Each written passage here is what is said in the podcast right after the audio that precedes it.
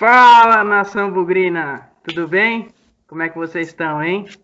Para quem não me conhece ainda, meu nome é Giovanni. Alguns já me conhecem do Zona Bugrina, né? Mas hoje a gente está começando aqui a nossa parceria entre o ZB e o Bugricast.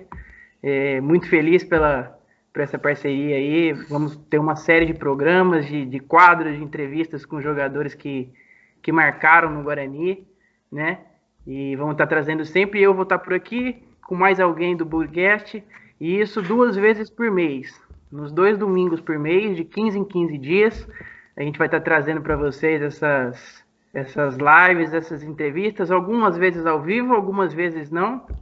Mas o importante é que vocês participem, podem mandar mensagem, mandar mensagem no chat à vontade, que, que a gente espera a participação de vocês, tá bom?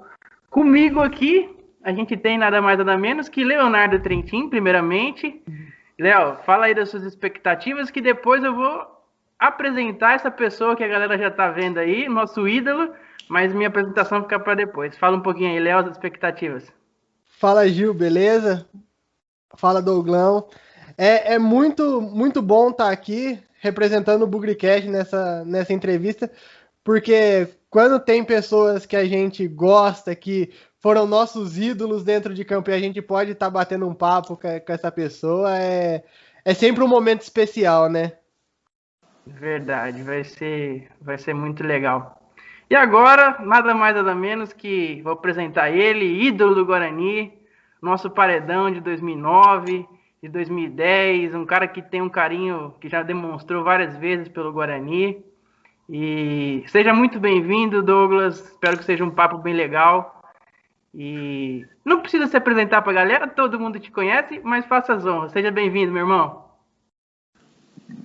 Ô, Giovanni, Léo, cara, é um prazer enorme estar falando com vocês e falando com toda a nação bugrina. Né? Quero desejar primeiramente muito sucesso nessa parceria aí que vocês estão fazendo, que eu tenho certeza que vai ser um canal de comunicação excelente, né, para todo torcedor do Guarani que é um torcedor que é muito atuante, que quer saber sempre né, tudo que está acontecendo é, com a equipe. E para mim é uma honra, cara. Sempre, sempre vai ser uma honra estar tá podendo falar do Guarani, estar tá podendo contar um pouco da, da minha história aí dentro.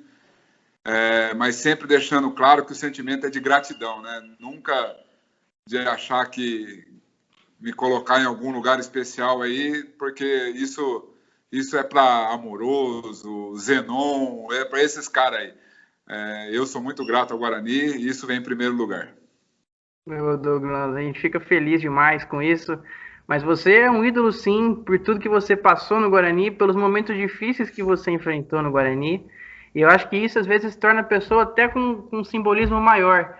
Porque jogar em época de, de grandes coisas, grandes jogadores, tudo, tudo muito fácil é tranquilo. Agora, jogar na, no momento difícil, honrar essa camisa é para poucos. E você é um deles, saiba disso, meu irmão. Não, obrigado. Eu fico muito feliz mesmo de poder estar participando e, e estar junto aí com vocês, bugrinos. Com, é, é uma alegria enorme. Douglão, para a gente começar, eu acho que antes da gente falar de Guarani, que, que é o que todo mundo quer está esperando a gente falar, eu queria falar um pouquinho de antes de Guarani. É uma pergunta que eu tenho para você, porque todo mundo fala de Douglas no Guarani, de Douglas no Guarani, e a gente sabe que você é, veio, jogou no Mirassol antes, né? Jogou no Havaí. Como é que foi é, essa sua carreira desde que você começou até o momento que você vai para o Guarani, que o Guarani te contacta? Como é que foi para você ir? Como é que você recebeu a notícia? Quem te contactou? Conta um pouco dessa história para a gente, por favor. É, então, eu comecei aqui no interior de São Paulo, no São José, né, um clube que é a cidade que eu moro atualmente. Eu trabalho no Taubaté hoje, que é meia hora da, de São José dos Campos. É, inclusive, estou aqui no CT, estamos em pré-temporada para dois. E, e aí eu tive a oportunidade de jogar o Paranaense pelo time que se chamava Roma Pucarana na época, sabe? E o Curitiba me contratou. Aí eu fiquei três anos no Curitiba e acabei indo para Portugal. Aí fiquei duas temporadas, voltei, é, fiz o campeonato cearense pelo Icasa e fui para o Havaí. No Havaí a gente conquistou o acesso para a série, a série A também, da Série B para a Série A. E teve a oportunidade de eu vir para o Mirassol. Aí, pô, acertei, Campeonato Paulista, achei interessante. No caminho para Mirassol, o Luciano Dias, que era o então treinador do Guarani na época, é, entrou em contato comigo. Pô, Douglas, onde você tá? Eu falei, eu tô indo para Mirassol, vou me apresentar no clube e tal. Ele falou, não, pô, a gente quer aqui você no Guarani, vem, vem disputar o Paulista aqui. Eu falei, pô, mas acabei de dar a palavra para os caras lá, né? Tô indo para lá. Eu preciso chegar lá, né? Eu não vou não vou pegar e deixar os caras sem resposta. Aí cheguei no Mirassol, nem treinei, sentei, conversei com, com o pessoal da diretoria, falei assim, ó, surgiu uma situação para mim que eu acho que é mais interessante. É, vou ter a oportunidade de jogar a Série B no segundo semestre, porque é um, é um contrato de um ano. Uhum. Então, aí eu cheguei no Mirassol e já dei ré no carro e fui para Campinas. Ah, que legal. E nesse, eu fiquei sabendo que na sua passagem pelo Curitiba, você, você jogou com um cara que hoje tá, é um nome muito importante no Guarani, que é o Alan Al. É, a gente jogou junto dos, dos, três anos que eu fiquei lá, nós jogamos juntos dois anos. É um, é um grande amigo, o Alan. É um cara que eu torço muito, um treinador muito moderno, muito inteligente, né, com muito bons. Estou é, torcendo muito para que ele tenha muito sucesso aí no Guarani. Eu tenho certeza que, que ele, o Guarani fez uma grande escolha. Pô, bom saber disso. Bom saber disso. Mas a gente ainda vai falar um pouco da sua carreira como técnico mais para frente. Uma coisa que eu tô, acho que todo mundo está querendo saber. Quem sabe no futuro breve Douglas no Guarani, né, Léo? É, então. É, eu só fiquei chateado com ele porque eu assisti aquele jogo contra o Taubaté que a gente foi eliminado. Eu falei, Pô, logo o Douglas vai tirar a gente, um cara que é ídolo aqui. Se, se, se, fosse um cara que a gente nem tem consideração, mas um cara que a gente considera pra caramba, tá tirando a gente do campeonato. Ô, Douglas, não teve um peso na consciência, não, Douglas? Eu, ó, que eu, eu falei pra, pra minha esposa, né? Isso em off aqui, vou falar até baixo, eu tô no clube. O único jeito de ir pro Guarani é ganhando do Guarani. Se eu perder, eu não vou nunca. Mas é verdade, é verdade. É, então, pô, foi, foi, um jogo, foi um jogo muito legal, né? É, quartas de final do Campeonato Paulista. Foi um jogo bonito. É, foi bom mesmo. A gente acompanhou, eu, o Léo, a gente tem essa. A gente gosta da base, a gente assiste bastante. O Léo praticamente assistiu todo o Campeonato Paulista Sub-20 é, Copa Paulista, a gente gosta muito. Vocês foram eliminados para o Corinthians, né, Dogão? É, daí eliminamos o Guarani é, e pegamos o Corinthians, acabamos tomando gol aos 42 do segundo tempo e fomos eliminados no Sub-20, né? Daí depois acabou a competição, eu, eu fui promovido profissional. Hoje eu sou auxiliar do Toninho Cecílio aqui na, na, na Série A2. Pô, que legal, Douglão. Toda a sorte do mundo para vocês. Ah, obrigado. Douglão, é, eu acho que agora, falando exatamente de Guarani, é, a gente lembra que em 2009 o Guarani chega, é, logicamente tem o Paulistão, mas o Paulistão não foi tão, tão bom, né? Mas em 2009 a gente chega para uma Série B com um elenco considerado fraco e um dos candidatos ao rebaixamento, né? Se a gente for parar para ver, para lembrar, a gente chega com um elenco modesto, bem é, menos falado do que os adversários. E, e, a gente faz toda essa campanha maravilhosa. É, o que, que foi o diferencial desse elenco? É, como é que vocês li, acabaram lidando com essas, com essas primeiras impressões? É, o que, que fez vocês mudar esse caminho do Guarani? É, depois do primeiro semestre, né, eu, praticamente o time se renovou por completo, né, o elenco. Uhum. Ficou, ficaram poucos jogadores, né? Glauber, Maranhão, eu, é, enfim, era uma incerteza muito grande, né? Tanto é que não convém nem falar o nome do atleta, mas no primeiro jogo da Série B teve atleta que não, não quis ir para o jogo porque imaginou que a pancada ia ser grande, que a gente pegou Fortaleza, que era o uhum. atual campeão cearense, né? Uhum. E, a gente, e a gente no primeiro jogo chegou lá, ganhou de 4 a 2 do Fortaleza. Eu peguei um pênalti esse jogo. E, e dali nós falamos, caramba, né? Pô, praticamente com 10 dias de trabalho, né? Com esse elenco. Estreamos bem, voltamos para jogar em casa, vencemos. E aí foi, foi dando uma sequência de vitórias. Aquela equipe acabou se encorpando, né? A confiança lá em cima, né, comandado por um cara que dispensa comentários, né?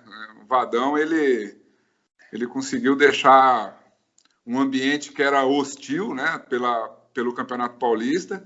Ele conseguiu fazer do Guarani um ambiente maravilhoso. É, até eu, até eu vejo assim hoje, quando eu vou no brinco, assim, eu vejo aquele monte de grade, né, às vezes que separa os jogadores do, do torcedor. Na nossa época não tinha nada disso. O Vadão quis havia um contato muito grande, né? Torcida, jogador, a gente ficava batendo papo depois dos jogos. Então o ambiente era de todos remando para o mesmo, mesmo lado, né? E eu acho que isso foi fundamental para que essa equipe não saísse por uma rodada sequer do G4. Léo, algum comentário? Não, eu queria saber exatamente como que era esse tratamento do Vadão, porque a gente vê a, a, gente, como torcedor, a gente tem o Vadão como um ídolo e, ele, e a gente via ele como um paizão dos jogadores mesmo. Mas gente, eu, eu queria saber como que era nos bastidores, como que era nas concentrações, na pré-eleição, como que era esse contato do Vadão com os jogadores. Ah, essa figura de pai realmente ela é muito forte, né, do, do Vadão. É um cara que se preocupa, se preocupava, né, infelizmente, com com o atleta como um todo, né? Não só o atleta dentro de campo, ele queria saber como que nós estávamos no nosso dia a dia, nossa família, enfim, é, deixar o atleta com a cabeça leve, né, para jogar futebol. E no dia a dia uma pessoa de um trato sensacional, educação lá em cima, né? A gente aprendeu muito com ele. Eu acho que o torcedor tinha o Vadão como ídolo e nós jogadores também tínhamos o Vadão como ídolo. É, isso é uma coisa que eu realmente escuto de muita gente, é, até do pessoal que trabalhou com ele mais recentemente, em 2017, é, é, de um respeito, o pessoal fala com ele de um respeito, de uma admiração muito grande. É, conversando com alguns também jogadores do Guarani, falam para mim com, com certeza, foi o cara que mais me tratou bem, o cara que mais se importava com a gente, o cara que sempre com palavras boas e assim, é uma, o pessoal fala com ele com uma gratidão imensa, assim, eu nunca vi algo igual com, com outro técnico, né, mais recente. É, é impressionante, é um, um fato que me marcou muito naquela campanha foi que nós pegamos o Paraná Clube, o Paraná Clube, se eu não me engano, era o último colocado ou penúltimo em casa, né, no Brinco de Ouro, e nós nós na, na, a gente era o líder ou vice-líder da competição. Então era um jogo para se ganhar, né? E a gente acabou perdendo para o Paraná e perdendo de 3 a 0 em casa, se eu não me engano, o resultado. E pô, a gente chegou no vestiário nervoso, pô, como que pode? Ninguém acreditando no resultado. O Vadão pegou, fechou a roda, reuniu e a frase que ele usou foi a seguinte: assim, ele pegou e falou: "Façam um churrasco de vocês esse final de semana" porque eu vou fazer o meu, porque eu estou tranquilo, eu sei que a minha equipe não é essa equipe que jogou hoje. A equipe que eu montei é muito mais que isso. Então esse resultado para mim não vai mudar nada. O que eu penso de vocês aquilo que eu acredito, aonde vocês podem chegar. Pô, se tomar uma pancada dessa em casa, né? Qualquer treinador chegaria chutando caixa de Gatorade para o alto, né? Então a gente, pô, a gente, se a gente não correr para esse cara, a gente, né, estava conversando, vamos correr para quem, né? Então são coisas que marcam muito a gente. É, é verdade. Vadão era um cara sensacional.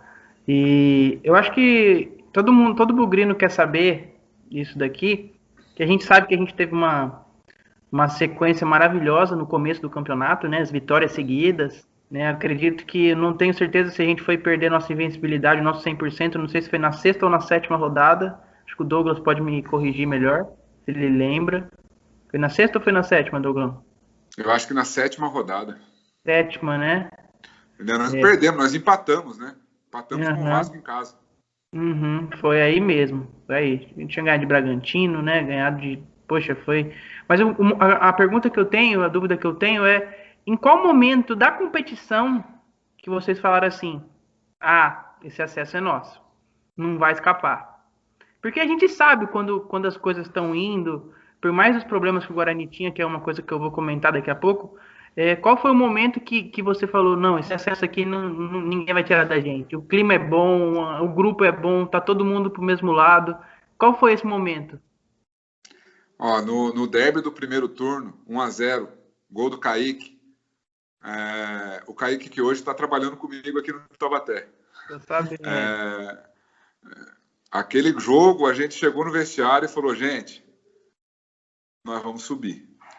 Vamos, vamos, pô, se desprender de toda a vaidade, vamos se ajudar, vamos se unir, porque, pô, uma vitória como essa, na casa dos caras, fazia vários anos que o Guarani não ganhava lá em cima. É, pô, foi, foi um, jogo memorável, né? E no segundo derby, no Brinco de Ouro, gol do Bruno Aguiar, gol do, do Xavier, ali a gente teve, tinha certeza que o acesso não escapava mais, né? Tanto é que é, acabou o jogo e era, se eu não me engano, nem metade do segundo turno eu já respondi perguntas se, se o acesso estava garantido. Tamanho foi o, o a força motiva, a força mental que nós tivemos depois daquele jogo, né? Ser ganhado, ganhar, ganhar e ganhar com autoridade, né? Sem sem sofrer no jogo, né? Aquele jogo nós não sofremos, acabamos tomando um gol é, de empate, mas dentro de campo a gente sentia que o jogo estava controlado, que a gente era muito mais equipe que, que o adversário. Então os dois derbys foram fatores determinantes. Pô, entendi. Douglas, falando de Kaique, é, você já trocou uma resenha com ele aí quando ele chegou de Guarani? Já falaram alguma coisa? Pô, o Giovanni Felipe ontem nós sentamos Léo. no campo depois do treino. É, Léo. É, desculpa. Nós sentamos no, no, no, no, campo depois do treino. Kaique, Ferreira, zagueiro, e eu. Uhum. Qual foi o assunto? Foi 40 uhum. minutos falando de Guarani. Então, é, pô, não tem como. A gente comentou antes que quem passa pelo Guarani tem um carinho muito grande pelo clube, porque é, a gente vive intensamente aí, cara. Não tem não tem como você trabalhar no Guarani, quer dizer, eu penso assim, né, cara? Não tem como você trabalhar no Guarani e estar tá a par do que vive o clube, a par do que vive é, a instituição. Não, a gente vive intensamente, fase boa e fase ruim. Fase ruim, nem de casa a gente sai. Quando a fase está boa também, você não paga nem restaurante. Falando em fase boa, eu, assim, eu lembro de dois jogos que para mim foram muito importantes na, na Série B de 2009, que foi o jogo contra o Ceará, que se que poderia trazer o acesso e depois, se eu não me engano, o jogo seguinte já foi contra o Bahia, que foi o que trouxe o acesso, que garantiu o acesso. Eu queria saber como que foi a volta da Bahia para cá, a recepção da torcida, como que vocês se sentiram depois, na hora que vocês chegaram em Viracopos? Então, sinceramente, né, a gente estava muito feliz né, com, com o acesso. É, o voo foi pô, uma festa danada. É, lá no hotel foi muita festa também na Bahia. Mas, sinceramente, a ficha não tinha caído ainda, né? Do, do feito que era, né? Colocar o Guarani novamente na Série A. Aí, quando chegou no aeroporto, pô, aí a ficha caiu. Aí a gente, a gente se olhava e falava assim: Meu Deus, cara, o que, que é isso, cara? é, a gente chorando, o cara abraçando. Eu mesmo tinha um corredor de isolamento, pô, eu não, não aguentei, né, cara? Eu queria pular o corredor, porque aquilo para mim foi o momento. Eu falo com todas as letras, aquilo foi o momento mais emocionante da minha carreira, cara. Aquilo, aquela chegada no aeroporto é uma coisa para se nunca esquecer. Era muita gente, né, Dougão? Muita gente Era no aeroporto. Muita gente tomado de verde, até o ônibus, seguindo o ônibus. Nossa, tem um vídeo no YouTube do, do pessoal do Planeta Guarani, do Ortiz, conhece bem. E, Ô, Ortiz, amigão. E, e assim, é, é, eu, toda vez que eu assisto aquele, aquele vídeo, me dá uma saudade, me dá vontade de voltar para aquele ano. Foi uma coisa tão mágica. E foi o ano que eu consegui, pelas minhas mudanças pelo, pelo país, que eu estava morando em São Paulo, então eu consegui acompanhar aquele ano mais de perto. Nossa, foi, foi sensacional. Foi, foi o ano mais especial para você, Léo? Para mim, eu acho que eu coloco 2009 junto com 2012. Foram os dois anos assim que são, são marcantes para mim. Agora, 2009, acho que foi um dos anos que eu mais fui no brinco porque eu nunca fui muito de frequentar, porque meu pai não, não era muito, e eu era, nessa época, era bem moleque. E, mas aí eu comecei com meu tio bastante nos jogos de, de 2009. Então, o jogo do Bragantino é inesquecível. Nossa, tem vários que, O jogo contra o Juventude, então, nem se fala. Vou aproveitar esse jogo contra o Juventude e perguntar também. como que é entrar no, no gramado do, do, Brinco de Ouro e ver o, o, o estádio lotado, aquele bandeirão no, no tobogã, a, a, torcida em festa? E, qual, qual que é a sensação? Então, aquele jogo, cara, é... pô, a gente já tinha subido, já tinha conquistado o acesso, né? E então né, é natural que você entre um pouco mais relaxado no campo, né? Você pô, já conseguiu a tua, tua missão, né? Uhum. E, e aí a gente durante toda a semana a gente ficou ouvindo falar, né? Ó, a torcida tá, tem feito um bandeirão, é, eles querem estrear esse bandeirão no, no jogo contra o Juventude e tal. A gente já tinha ouvido falar sobre isso, mas quando a gente entrou e aquela bandeira desceu a gente não tinha noção do tamanho que era aquilo. Então, eu lembro, eu lembro que eu estava junto com o Glauber alongando.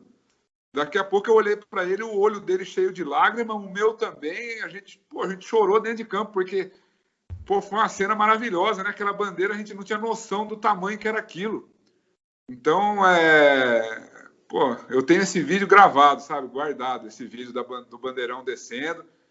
Né? Foi a primeira vez né, que, que foi utilizada a bandeira pela torcida. Então, é para mim é um motivo de honra falar, saber que naquele dia eu estava lá. Com gol de Glauber, hein? Que não havia é, feito gol, gol no campeonato. Gol do Glauber, verdade. É. E aí, Léo, mais algum comentário de 2009? Acho que a gente já pode pular para 2011, que não foi, não foi 2011 né? não, 2010 primeiro, né? 2000, já podemos pular para 2010, que não foi tão bom, mas tem bastante história para contar também. Tem, tem bastante história. É, e vai, bota história nisso. É, Douglão, 2010 a gente tem, de certa forma, é, duas fases, né? A gente tem é, a primeira no Campeonato Paulista, que o time hum. não muda tanto. É, algumas peças ou outras vão embora, obviamente, mas o time mantém uma certa base, o mesmo esqueleto, né? É. E, e, eu queria saber de você o que que fez com que o, o, time que foi tão bem, que destruiu na Série B de 2009, no Paulistão de 2010 não tivesse o desempenho igual. Então, até eu sempre, quando toca nisso aí, eu sempre, eu sempre falo que eu não, até hoje eu não consigo entender não tem uma explicação assim plausível sobre o que foi aquela aquela série A2, né? Porque, como você falou, o esqueleto foi mantido, é, não tivemos problemas de salário, não tivemos problemas extracampo, não tivemos problema de nada. O problema foi que dentro de campo nós não conseguimos mesmo é, desenvolver aquilo que a gente conseguiu desenvolver na, na Série B. E, e aí começa a bater, é uma pressão muito grande, porque era candidatíssimo ao acesso, é, as coisas não acontecendo, então, é, sinceramente, foi um, um, campeonato inexplicável, a gente não conseguiu, com um time muito forte, com um time que, ambientado ao, ao clube, né, a, a, tradição, sabendo de tudo que envolve o Guarani, a gente não conseguiu desenvolver naquela dois. Entendi. Douglão, eu vou, eu vou só agora, acabei de me lembrar aqui, vou dar um uma voltadinha para 2009, uma pergunta que eu acabei esquecendo de fazer. E essa pergunta vem até do meu pai, do Carlos, que está assistindo a gente. E é uma pergunta que ele fez para você. Ele queria saber, é, em 2009, é, alguns sabem, alguns não, mas em 2009 a gente teve sim problemas financeiros de atraso de salário.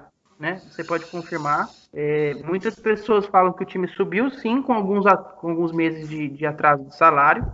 E ele queria saber se você hoje, como jogador, ex-jogador e vendo o futebol de hoje, você acha que essa situação do Guarani subir é, com salários atrasados, é, mas prezando pelo grupo, prezando por, por aquele ambiente legal que estava, hoje, hoje em dia, nos anos, nesses dias de hoje, é possível isso acontecer com algum clube do Brasil, algum clube que estiver devendo salário e, e subir porque coloca o grupo em primeiro lugar? Ah, eu acho muito difícil acontecer isso. É... Isso não pode se tornar uma regra, né? Às vezes a gente escuta até diretores falando: ah, mas aquele ano não tinha nada e subiu. É, isso é exceção, isso acontece a cada de 100 acontece uma vez. É, a regra é você né, honrar os seus compromissos, pagar o salário do, de todos os funcionários, né, desde o cara que corta a grama até o, o diretor que é remunerado, é, para que as coisas andem de uma maneira natural, né, uma engrenagem. Então, é, eu vejo esses fatos, né, que não, não é só o Guarani que aconteceu isso, não foi só em, em 2009, não foi. A gente pode olhar o, a Série A2 do ano passado, São Caetano, subiu para a Série A1 agora, é, também com salários atrasados. E acho que é muito perfil de atleta, né? Você ter aqueles caras que agregam, fala assim, pô, vamos fechar, se vamos colher lá na frente, né? A gente, o atleta tem muito essa expectativa, né? É, para que não aconteça nunca, né? Como aconteceu com, com o Figueirense, por exemplo, né? De dar um WO, né, cara? Eu acho que isso aí para o atleta é, é, é, é, vexatório, né, cara? Eu acho que por pior que esteja a situação, você não entrar em campo é uma decisão sempre vai ser a pior decisão, né? Porque é a tua carreira que está em jogo. É, você sabe que uma hora ou outra você acaba recebendo, né? Seja seja no, no próprio clube ou seja por outros meios. Então, eu acho muito difícil acontecer isso, mas né, tem histórias que, uhum. que acontecem. É, e para você, Léo, isso pode acontecer? Algum time conseguiu algum feito grande com salário atrasado, com problema financeiro? Acho difícil, assim, mas também vai muito da característica dos atletas, porque tem muito atleta que pensa também na carreira a médio e longo prazo, que às vezes ele, pô, ele não tá recebendo aqui, mas se ele faz uma boa campanha, ele pode ir para um time bem melhor, com, com, um salário melhor também, e às vezes isso acaba pesando também no, no desempenho. Mas é, é, é uma situação complicada, é um assunto que não deveria nem ser comentado porque não deveria existir esse assunto, não deveria existir salário atrasado, essas coisas, porque querendo ou não, o atleta é um profissional, ele está representando o clube lá, mas ele é um profissional, tem família, tem todas as coisas, e ele precisa alimentar a família dele, ele precisa viver como uma pessoa normal, né? porque ele está representando um clube que ele se torna uma pessoa diferente. Perfeito. Tá certo. Mais uma, mais uma pergunta para a gente acabar 2009, que eu tinha acabado esquecendo a galera pergunta para você como é que era o elenco de 2009 em relação às figuras que esse elenco tinha. Ney Paraíba, Walter Minhoca, Adriano Gabiru. Como é que era o Era um elenco sério ou era um elenco da brincadeira mesmo? A gente vê vídeos no ônibus, Ney Paraíba no cavaquinho, cantando, tocando música. Esses vídeos marcantes. Como é que era esse grupo? Aonde, aonde tem Ney Paraíba, aonde tem Gabiru, né?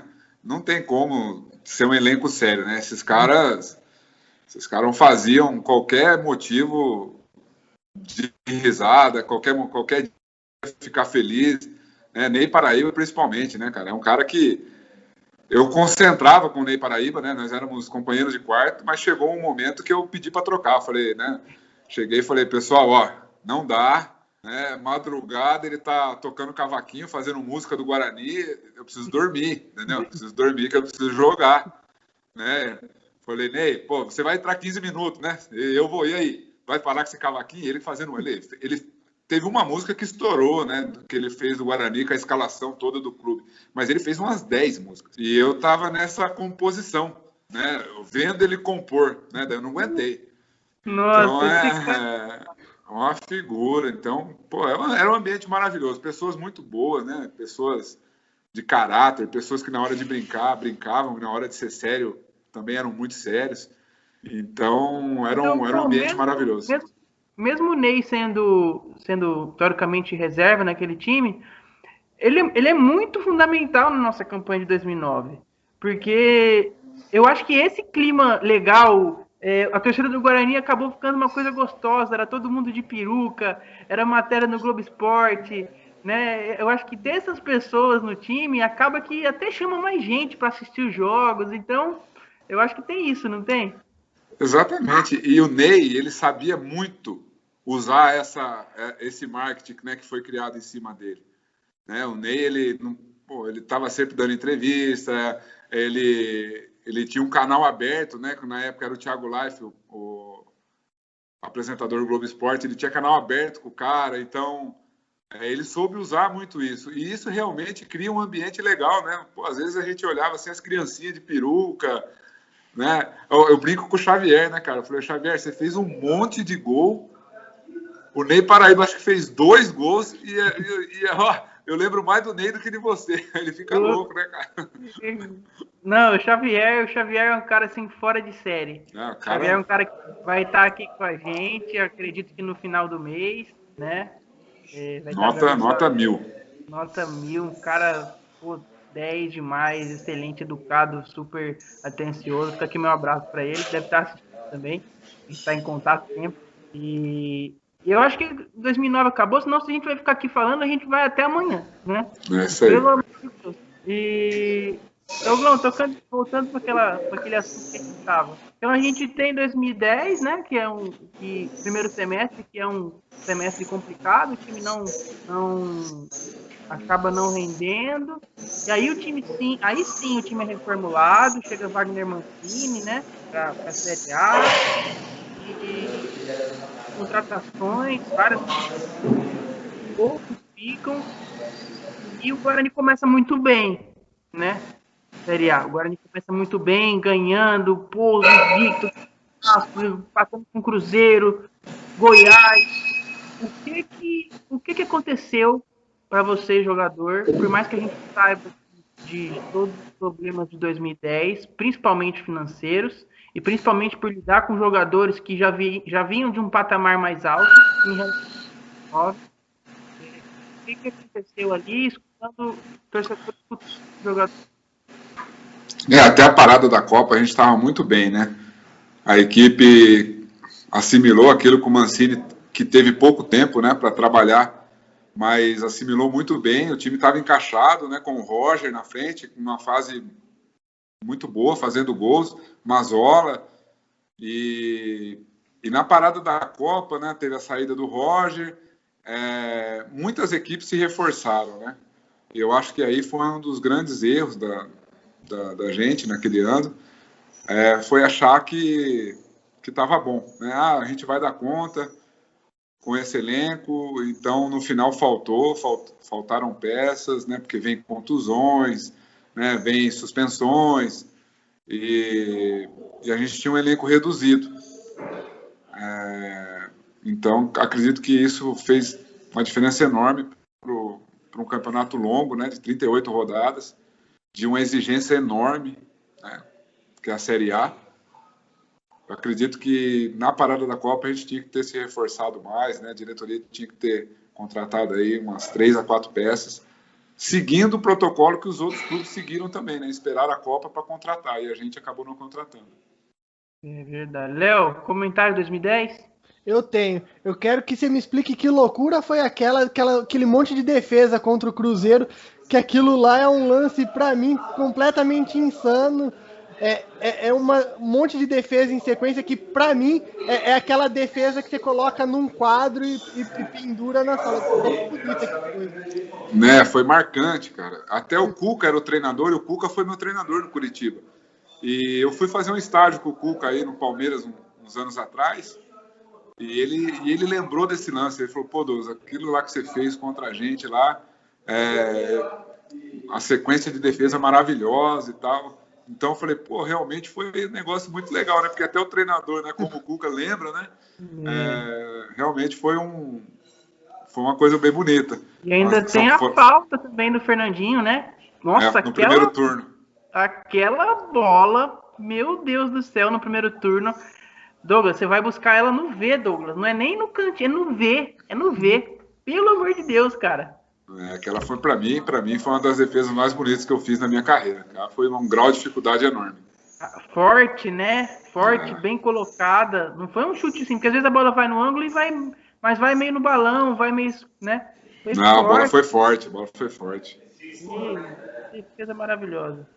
E, e Leozinho, mas o que você tem para falar de 2010 mais? Eu acho que de 2010 não tem tanta coisa, porque apesar de terem sido campeonatos assim importantes, mas não foram tão marcantes quanto 2009, assim. Então agora a gente pode pular para outro momento importante, que foi o seu retorno para o Guarani. Você saiu e depois, 2014, 14. você É, em retornou. 2011, Douglas, você vai pro Náutico, né, se eu não me engano. É, vou pro Náutico. Vai pro Náutico, acho que em 2012, não, sei, não tenho certeza, não sei se você estava no Linense. 2012 eu disputei o Paulista pelo Ninense e também subi com o Criciúma da Série B para a Série A. Até jogamos contra o Guarani, né? É, com o Linense também chegou a jogar contra a gente, né? No ano que a gente foi vice-campeão. É, Foi a primeira vez que eu voltei no brinco depois de ter saído, né? E esse jogo tem uma história legal, esse jogo. Porque É, acabou, acabou o jogo, a torcida começou a gritar meu nome, cara. Sabe? Olhei pro tobogã, os caras, Douglas, do... Pô, e acabei, eu me acabei me emocionando, sabe? Pô, fiquei muito feliz, não esperava, né? Torcida gritando e tal. E uma rádio de Lins veio me entrevistar. Falou assim, ô Douglas, tá emocionado? Falei, pô, essa torcida aqui é sensacional. Porque eu tava até achando que, que era de Campinas a imprensa, né? Pô, eu tenho um carinho enorme pelo Guarani e receber uma, uma homenagem dessa depois do jogo, nunca vou esquecer. Falei isso na imprensa, né? Rapaz, a hora, a hora que eu cheguei em Lins, no próximo jogo, a hora que eu entrei em campo, eu já escutei: volta pro Guarani, seu filho. da-" Pô, como é... Cara, acabou minha, acabou minha paz lá em Lins, rapaz. Eu falei, rapaz, cara, que isso? Nossa senhora, Douglas, você, você moscou também com o repórter, hein? Pelo Pô, nem. Deus. Ah, pô, eu gosto do clube, carinho enorme. Ah, é? Que legal, hein? É bom lembrar essas coisas, lembrar essas É bom. coisas é bom demais, né? E aí, em 2014, eu voltei, eu estava no Azerbaijão. Eu tive a oportunidade de ir jogar fora, né? E eu tinha contrato ainda com, com, com o clube, né? Pô, tinha um salário bom, tudo arrumadinho, né? Mas aí chegou a- o convite, ó, vamos volta, né? Porque a gente quer reformular e tal. Eu sentei com a minha família e falei, pô, vamos voltar. né? Pô, é Guarani, é, é um lugar que a gente gosta. Minha esposa também, na hora, vamos, vamos voltar. Dinheiro não é tudo na vida. Foi aquelas conversas, né? Uhum. Mas aí, em 2014, eu cheguei e encontrei outro clube, praticamente, sabe? Era, um, era, É. era, uma, terra, era uma terra devastada, infelizmente. É, As coisas não andavam. Eu ia te perguntar isso. O que que fez, Dogão? Porque eu lembro que eu, eu lembro de uma matéria do Globo Esporte que fala todo mundo falava, vocês são loucos de voltar pro Guarani, você e o Fabinho, É, né? nós dois. Aham. Você- vocês voltam meio que juntos. E o Fabinho como até presente de Natal, se eu não me engano, nesse ano Isso. Aham. né? Eu acho que tem uma história assim. E, e o que que fez você vir jogar uma Série A2 e uma Série C do Campeonato Brasileiro? Mais de todo o carinho que você tinha, é, você tinha algum, alguma esperança de que o Guarani ainda era o mesmo, mesmo na Série A2, na Série C? Não, a gente já sabia que as coisas não estavam boas, né? É, né? A gente tem amigos, né? A gente conhece todo mundo no, desse meio, né? Mas aí, né, pô, você gosta do lugar, é, você sabe que você vai chegar, vai ser bem recebido, vem um monte de lembranças boas na cabeça, né? Pô, vamos, vamos acreditar no projeto, né? Vamos. E aí o Fabinho, que estava numa situação melhor que a minha, né? O Fabinho tinha acabado de ser é, pô, o Fabinho estava no Cruzeiro. O Fabinho veio emprestado do Cruzeiro pro, pro, Hum. pro Guarani, né? Ele não estava no Cruzeiro ainda, já, quer dizer, mas, mas ele tinha contrato, né? Daí o Fabinho Douglas, eu vou, vamos e tal. Pô, a gente pegou e foi, né? E encontramos realmente um clube que passava por sérias dificuldades, né? Faltava muita coisa, né? Faltava o básico. E, e foi um choque muito grande para mim, porque eu vim com uma expectativa muito grande de, de conseguir também render aquilo que eu, que eu sei que eu poderia render. E aí, começando também as minhas contusões, eu comecei a ter dificuldade para jogar. É, também não consegui render, né? além do clube. Você teve uma fratura no dedo? É, foi no ano, ano retrasado. No ano retrasado. Eu tive, fiz a cirurgia e, o meu, e aí eu tive um problema de quadril sério, né, que fez eu parar de jogar. Aí, em 2014, nesse, dentro do campo, eu resolvi parar de jogar. No jogo contra Catanduvense lá, é, era uma bola que, se o meu quadril tivesse novo, eu tinha certeza que eu teria defendido. E na hora que eu fui sair do gol, eu escutei dois estralos, né? Tá, tá, estralou assim, eu falei, ó, esse aqui é meu último jogo, que eu não, não aguento mais. E, Então foi, foi, foi um ano difícil, foi um ano que as coisas não, não andaram dentro do clube, eu também não consegui render aquilo que, que todos esperavam que eu, que eu pudesse render, e até foi tão decepcionante que, que eu não, não titubeei, né? Parei, parei de jogar futebol. É, eu ia te perguntar isso. Leozinho, tem algum comentário aí antes de você perguntar? Não, eu queria mudar um pouco o, o assunto de temporadas em si, mas eu queria saber, goleiro é uma posição que a gente chama de ingrata, né? Que qualquer coisa a culpa é do goleiro, a torcida pega no pé. Já você tem um carinho muito grande da, da torcida do Guarani. Então, assim, é uma posição que é difícil ter ídolos, ter, ter jogadores assim que a torcida gosta, que. Cara, co como que é isso? Porque assim, é, você. O Guarani tem. Há muitos anos teve problemas com, com diversos goleiros que passavam, que não agradam a torcida, e sempre que vão citar nomes, ah, os cinco melhores goleiros do Guarani, os dez melhores goleiros da história, citam o seu nome, seu nome é sempre lembrado. Co como que é isso? Ah, cara, é, é uma honra, né? às vezes, agora teve, no, teve uma enquete, né, no, que a Globo, Globo Esporte fez no, no, site, do time da década, né? E, e, me escolheram como, como goleiro. Então, são coisas que, que eu fico feliz demais, né? Eu mostro para os meus filhos, né? Olha aqui, olha aqui, filha, olha aqui, filho, olha o que o papai fez, né? Eu acho que isso não, não tem dinheiro no mundo que pague.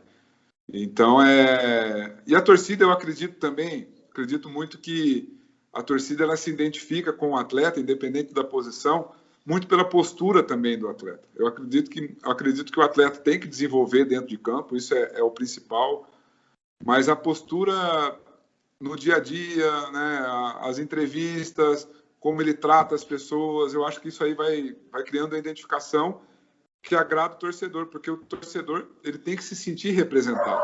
O torcedor ele fica puto da vida quando ele olha para o campo e, e, não se sente representado. Então, quando isso acontece, independente da, da função, da posição, se cria um elo de, de, de, de, carinho, de respeito, que acaba se perdurando aí por muito tempo. verdade, você, você tem um carinho, acho que é se eu não disser 100%, é 99% de todos os bugrinos que eu conheço. De verdade. É, é, é assim, fora do comum. Ô, Douglão, é, ainda eu queria só falar um pouco daquele jogo contra o Catando Vence que você estava falando. É, você ficou. Foi um sentimento um pouco de frustração é, terminar a carreira desse jeito, por mais que seja no Guarani, um clube que talvez você seja mais identificado, acredito que seja mais identificado. É, foi um pouco de frustração você terminar daquilo, porque eu lembro que naquele jogo do Catando Vence a torcida cobrou, a torcida pegou no pé depois daquelas duas falhas, mas sem saber tudo que tinha por trás, né? A lesão, a dificuldade. E, e eu lembro que teve, você acaba saindo chorando do campo, é uma, uma cena forte, marcante para mim. É, acabou sendo talvez uma das maiores decepções da sua carreira? Ah, com certeza. Foi, foi frustrante, foi é, me impactou muito. Tanto é que o clube. Mas diante de tudo esse, esse cenário, eu não, não, coloco a culpa em ninguém, sabe? Tudo que passava no clube, porque eu teria a opção também de falar assim: ó, não estou 100%, eu preciso tratar, eu preciso me recuperar. E, e, eu quis jogar, né? Eu falei: não, tá bom, vamos, vamos, vamos, que eu preciso estar junto, eu, eu quero ajudar. Então, na ânsia né, de querer ser é, importante, de querer fazer as coisas acontecerem dentro do campeonato, eu acabei prejudicando não só a mim, mas também a equipe. Né? Então, eu não, acabo não, não terceirizando a culpa. Né? Mas foi impactante, tanto é que o clube passou 10 dias, né, me convidou para ser o treinador de goleiro, eu assumi como treinador de goleiro, mas pô, com a cabeça a mil por hora, né, é, um sentimento de, de frustração enorme, é, ali eu tive que ter um apoio muito grande, principalmente da minha família, porque senão o cara entra em depressão, o cara fica mal mesmo, entendeu? Então foi um momento muito difícil, mas que, que eu acho que eu tomei a decisão certa, entreguei o cargo depois como treinador de goleiro, peguei e falei, ó, não tenho cabeça para continuar, é, traga um outro profissional.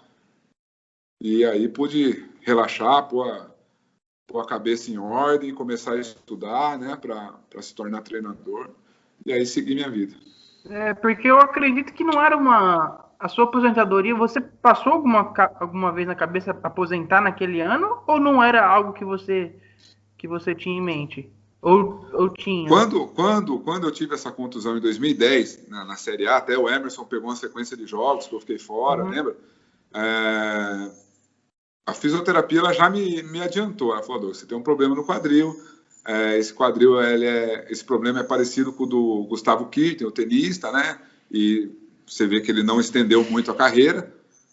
E então você vai ter que tratar, você vai ter que se cuidar muito, porque não é um negócio simples, né? Então eu, eu assim eu, eu sabia que eu não ia ter uma carreira longa ou 41, 42, mas nunca imaginei parar com 34, né? Que foi em 2014.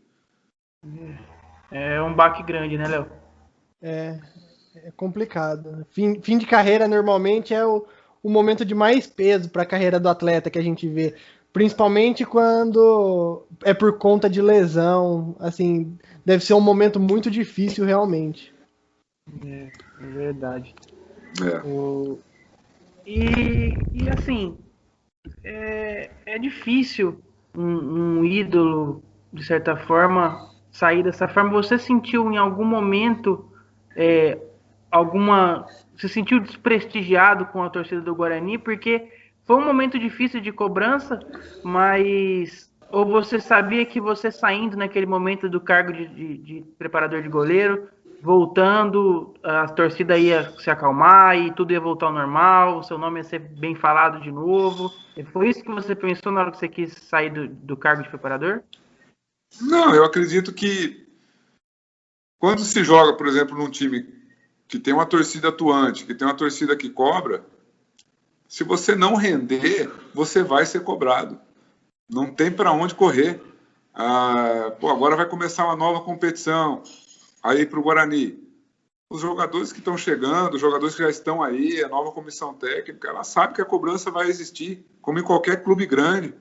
Né? Então, às vezes o jogador procura muita, o jogador, qualquer, qualquer profissional de futebol, ele procura muita, muitas coisas assim extra para extra campo para explicar, ah, eu não fui bem por causa disso, ah, isso aconteceu por causa daquilo e às vezes esquece de, de assumir algumas responsabilidades, né? Eu falo muito para meus atletas isso a responsabilidade principal é nossa. Se a gente se cuidar, se a gente estiver bem, se a gente conseguir desenvolver dentro de campo, o extra-campo começa a remar para o mesmo lado, porque o que comanda é o campo. Né? Então, é...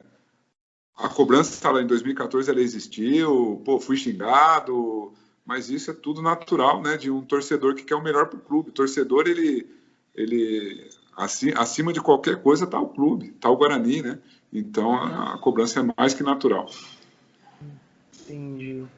Douglas, é, ainda nesse, nesse ano, uma pergunta até que, que me fizeram, é, como é que foi a sua relação? É, acho que talvez o único momento que você teve esse, esse, essa proximidade com uma peça muito importante na história do Guarani, que é o Fumagalli, né? Você, você estava no grupo com ele no seu retorno.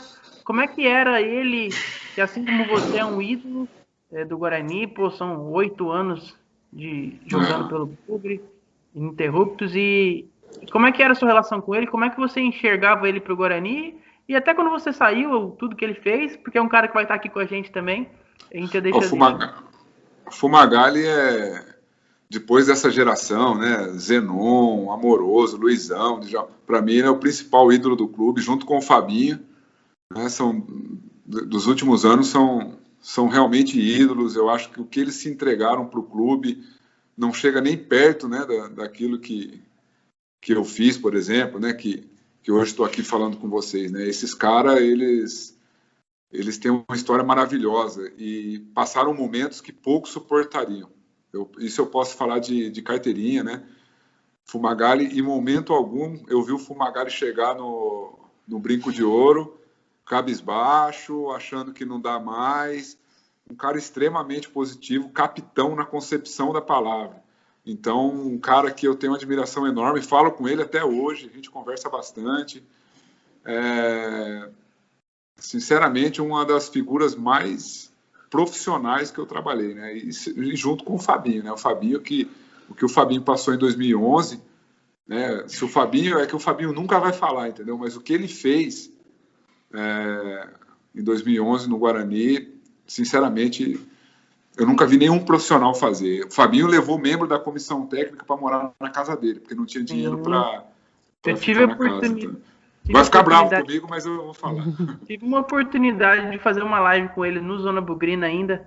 Ele me contou tudo isso, me contou que pagava as coisas para os funcionários que estavam em situação deplorável. É, Fabinho praticamente comandou aquele time de 2011, né, que não tinha comando.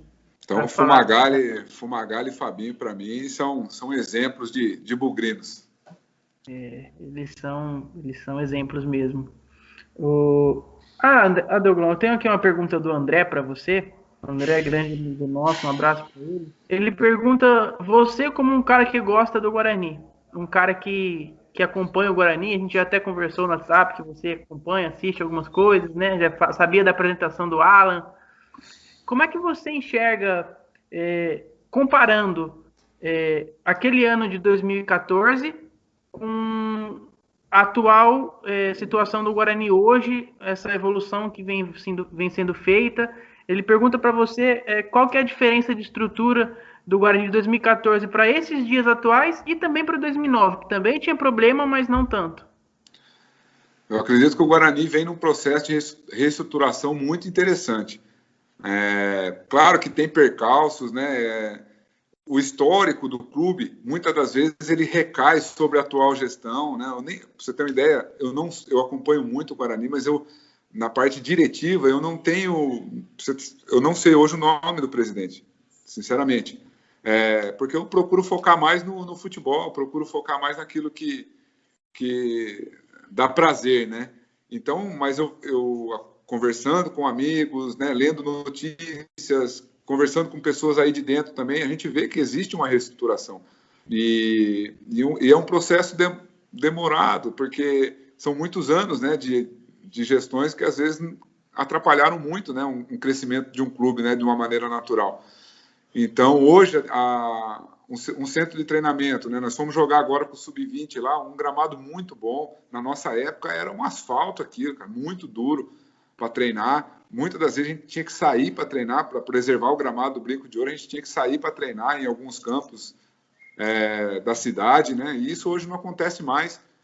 É, então eu vejo que, que o Guarani está caminhando, está contratando profissionais que, que têm condições de, de, a médio a longo prazo, fazer um bom trabalho e paciência, né, cara? Isso é o que, que hoje no futebol a gente sente muito, né? Hoje eu faço parte de uma comissão técnica e, e às vezes muito, muito diretor ele não olha a performance, não olha o trabalho propriamente dito e, e essa cultura resultadista acaba atrapalhando muito o processo, né? Então, é, paciência, que é muito difícil, é o que falta para não só no Guarani, né? No futebol.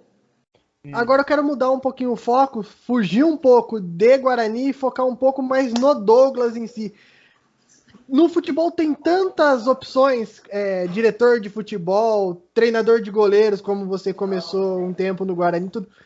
O que, o que que fez você se tornar agora, mudar para com foco para ser treinador, se tornar treinador? Qual que é o...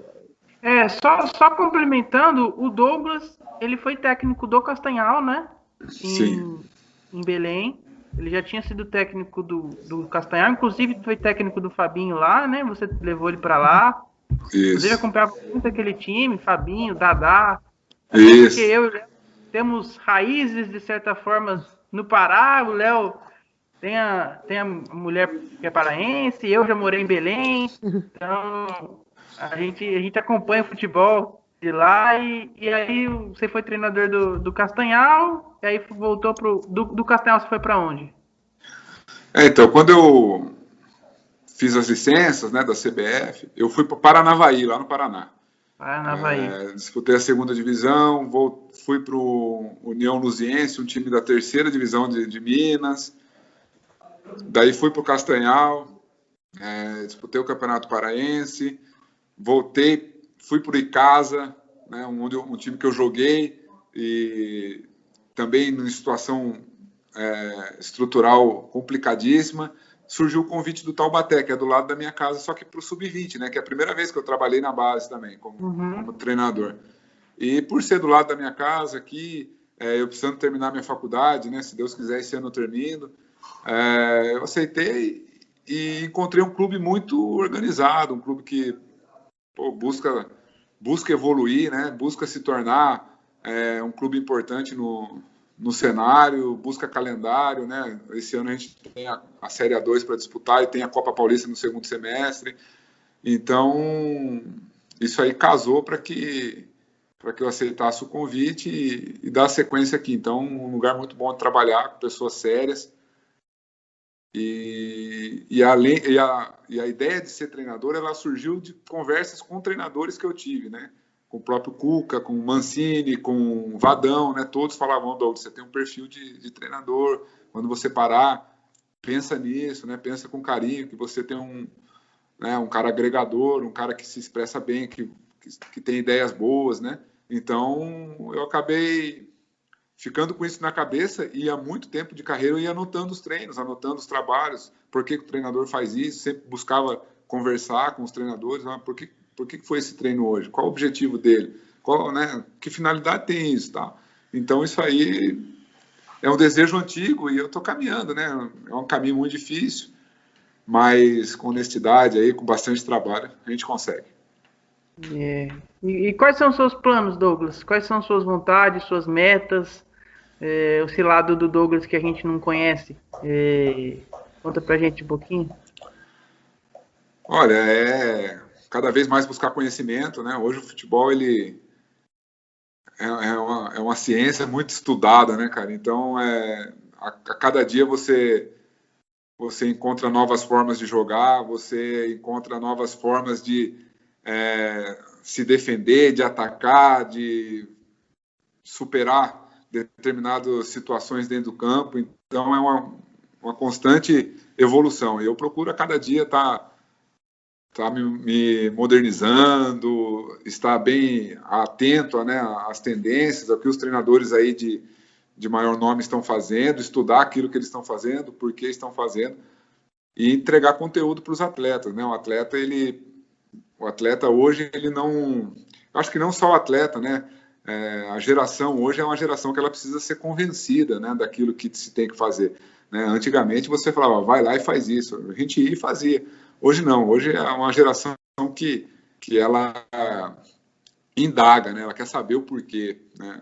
Pô, isso realmente é bom para mim e isso que me deixa feliz, porque os trabalhos que eu tenho feito, é, o retorno desses atletas tem sido muito bom. Né? Ó, a gente gosta muito do, do estilo, do modelo, né? a filosofia de trabalho.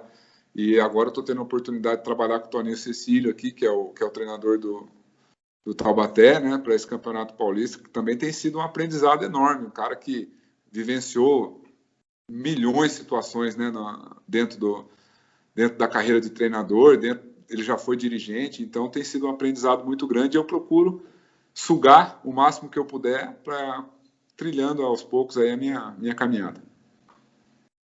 Puxa. Mais algum comentário, Léo?